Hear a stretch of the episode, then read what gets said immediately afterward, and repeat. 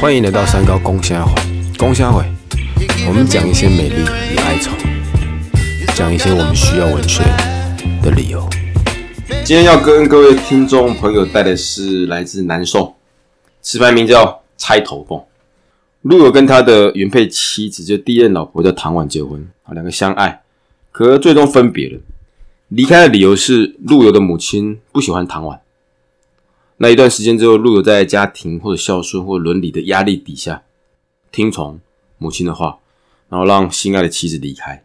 某日，陆游在路上就无意当中遇到就前任唐婉，好内心的爱或者不舍瞬间就涌上来。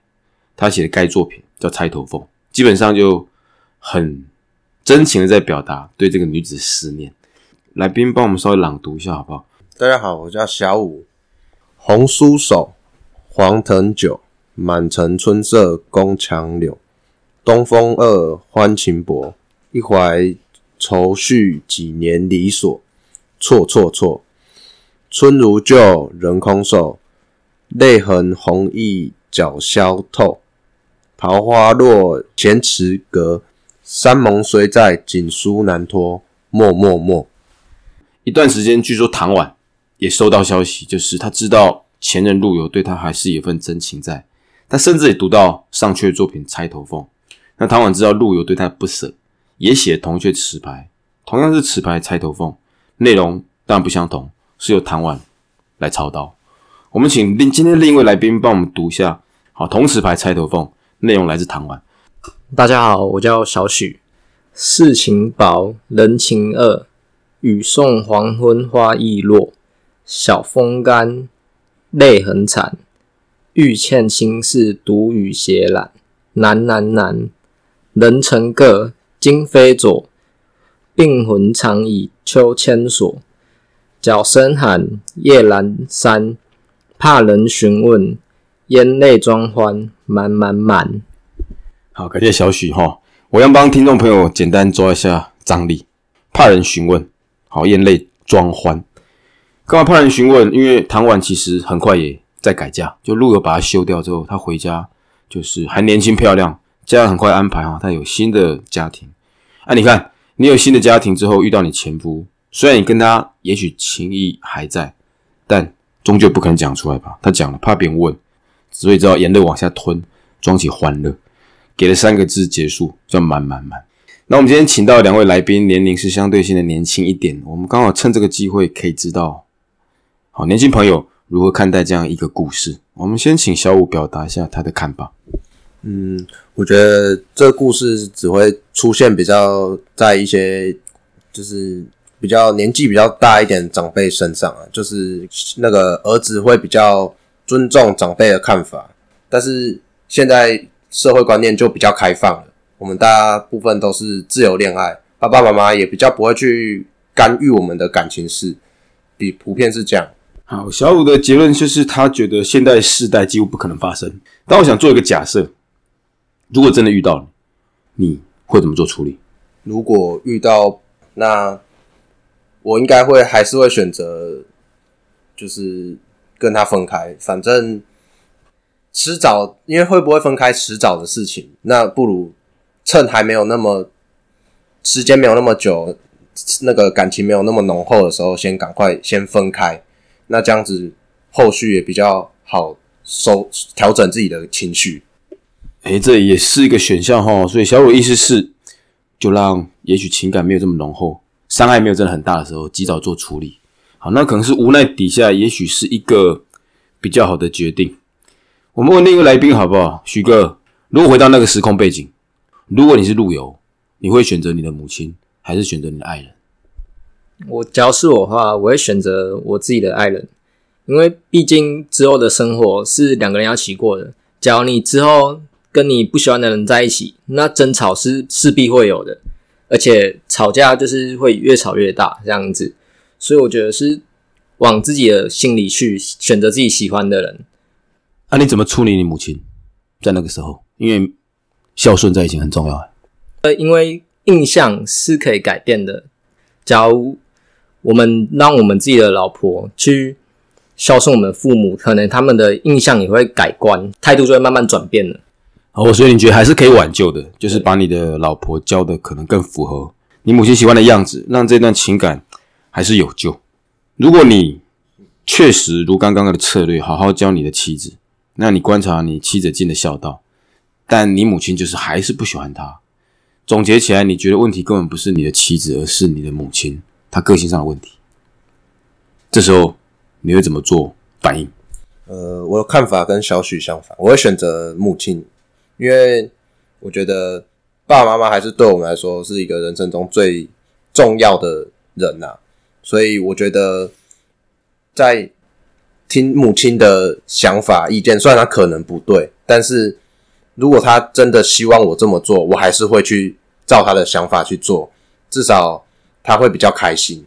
但是而且讲难听一点，世 世上女生也还很多，也不一定不一定这个才是你真正的真爱。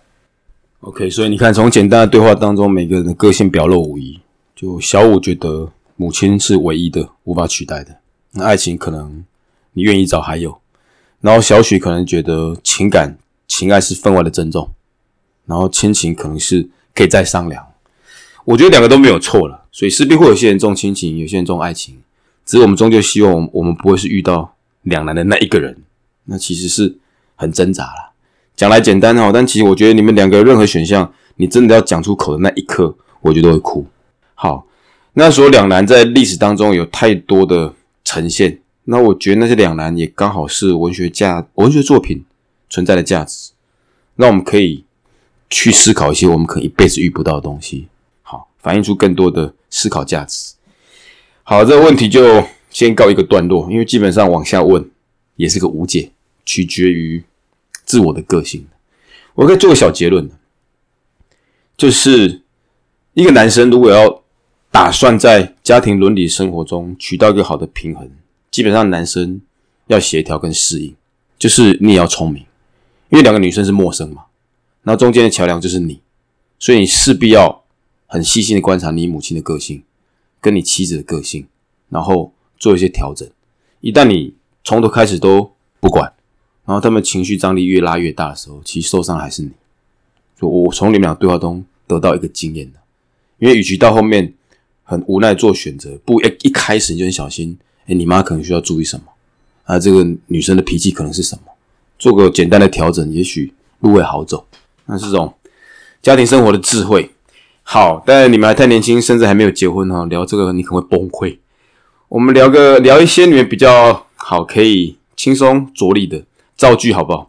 就面对猜头缝这样的作品，我们用年轻人的想法去造句。小五，你先。呃，我的造句是：明明是最真的爱，最可惜的是不能一起走到最后。好，你看，所以小五刚刚说他会忠于他的母亲，可他造句的底蕴，他你可以发现他的爱情还是有一定的能量在聚焦。举个，我的造句就是：如果再让我遇见你一次，就算全世界都反对，我会跟你在一起。所以他对爱情的成分还是投入比较重一点的哈。好，义无反顾，甚至可以愿意为一个女生跟全世界对抗。希望你将来会有这样勇气。那我们往下走，我们的节目下一个波段就歌曲，来一首现代歌曲，可以跟这样的古典作品做对应，同时帮我们唱一小段，不必长。小五，你先呢？呃，我要唱《再见我的女孩》，许家豪。好，你帮我们演唱一小段。就再见吧，我的女孩，见证我的失败，我能给你一个未来。以后也不用乱猜，不用再学会忍耐，你会得到属于你的偏爱。好，我搞不好听你给我在唱在等，不过只有歌谣跟对方说再见。好啦，蛮呼应这个主题。徐哥换你，不要唱那么长了，我要唱的是维里安的《慢慢等》。慢慢等。对，OK，你终究占据了我的心房，我终于知道什么叫做疯狂。因为你，我不再怕黑暗，想着你让我更加勇敢。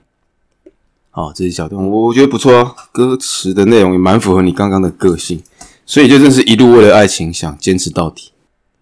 好，OK，就我们挑一种你觉得有趣的食物来做分享，也是我们直接问小五的哈，你会挑哪种食物跟糖碗一起吃？我把女生交给你处理，你会挑哪种食物跟糖碗一起吃？在什么样的时空背景？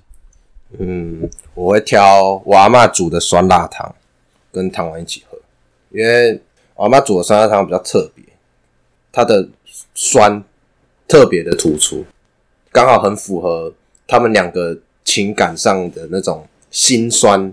所以挑酸辣汤，让他心里面的酸可以透过食物的酸得到抒发。